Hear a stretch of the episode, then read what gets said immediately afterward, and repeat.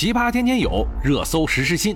欢迎收听《热搜有话说》，我就是打开天窗说亮话，帮你蹭热点的。想要好声音。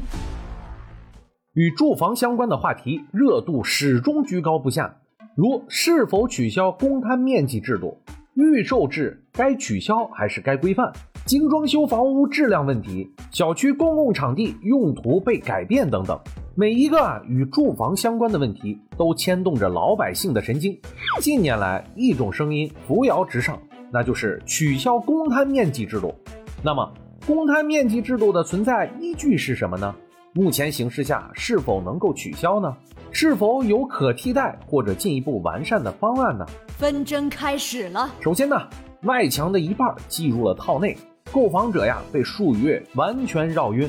二零一八年四月呀，李女士全款购入了青岛市某一小区一套总面积为一百一十点二五平方米的住宅。买房的时候啊，本就是建筑行业从业者的李女士对公摊面积格外的关注，反复向销售人员咨询了关于公摊面积的一些问题。据李女士回忆说，当时啊，销售人员告诉她，因为小区楼栋属于超高层建筑，达到了五十五层，考虑到避难层。电梯高度等因素，公摊面积占比会达到百分之三十一，但实际收房的时候啊，可能比这个数值要小一点。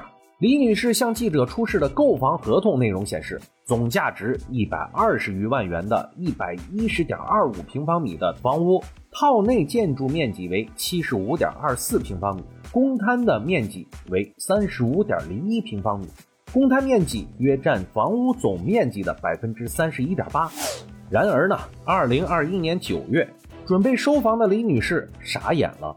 推开房门啊，映入眼帘的是超厚的墙壁、狭小的空间、三间小的可怜的卧室。她找验房师经过测量后发现，实际套内面积只有六十一平方米左右，三间卧室没有一间超过九平方米，主卧呀甚至放不下双人床。李女士后续向售房方询问得知。从合同上显示的套内面积七十五平方米，到它实际测量的六十一平方米，差值啊主要体现在墙体的厚度上。外墙的一半的厚度计入了套内建筑面积。直到依法维权的时候，李女士才得到官方的口径：小区的房屋公摊面积占比为百分之四十六。李女士说，这就意味着我们花了上百万元买到手的房子，实际上将近一半都不是自己住的。如果一开始就知道这个情况，无论如何我都不会购买。那么，到底什么是公摊面积？它为什么又存在呢？公摊面积制度源于中国香港，为了扩大市场啊，降低购房的门槛，香港房地产商依照公共契约的模式，把整栋大楼的土地和全部的产权以建筑面积的方式按比例分配给了所有的住户。购房者购买的是建筑面积，扣除了电梯井。大堂、楼梯间、共用墙体等占地面积，剩余的才是购房者套内使用的面积。公摊制度由此而来。根据相关规定啊，公用建筑面积由以下两部分组成：一是电梯井、楼梯间、垃圾道、变电室、设备间、公共门厅和过道、地下室、值班警卫室以及其他功能上与整栋建筑服务的公共用房和管理用房建筑面积。二是单元与公用建筑空间之间的分隔墙以及外墙水平投影面积的一半。我们买的房屋无法孤零零的存在，而是要使用整栋楼的公共区域，如楼梯呀、大厅啊、电梯井啊等等。这些面积加起来分摊到每个购房人身上，就是公摊面积。把公摊面积算入总计价面积，确实啊会给购房者带来困扰。为了避免这种困惑，有两种方法，一种是按套计价，这种呢是在总价里面包含了公摊面积的费用；一种是按照套内面积计价，不包括公摊面积的费用，单独告知公摊费用。但是啊，最后的总价二者不应该有所差异。这两种的区分只在于哪一种能够更有效率地把相关信息告知消费者。如果这两个价格不一样，开发商就涉嫌欺诈。问题不在于公摊本身，而是在于统一计价的方式。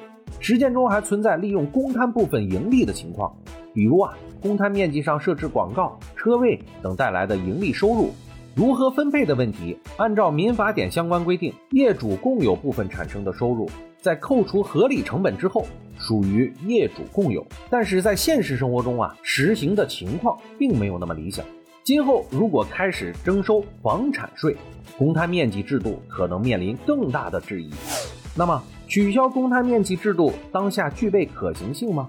就目前来看呀，取消公摊面积现阶段并不具有可行性。一律取消公摊面积，入住后对公摊的部位的管理、维护以及后续产生的安全责任，均都是现实问题。